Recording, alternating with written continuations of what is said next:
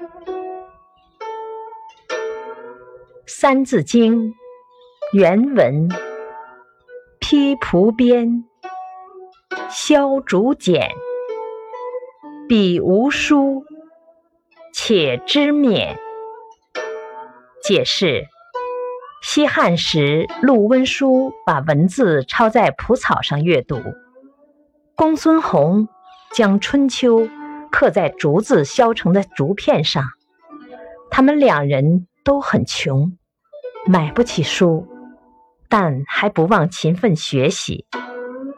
启示：陆温书和公孙弘这两个古人，在没有书本的情况下，想办法把书抄在蒲草或刻在竹子上学习。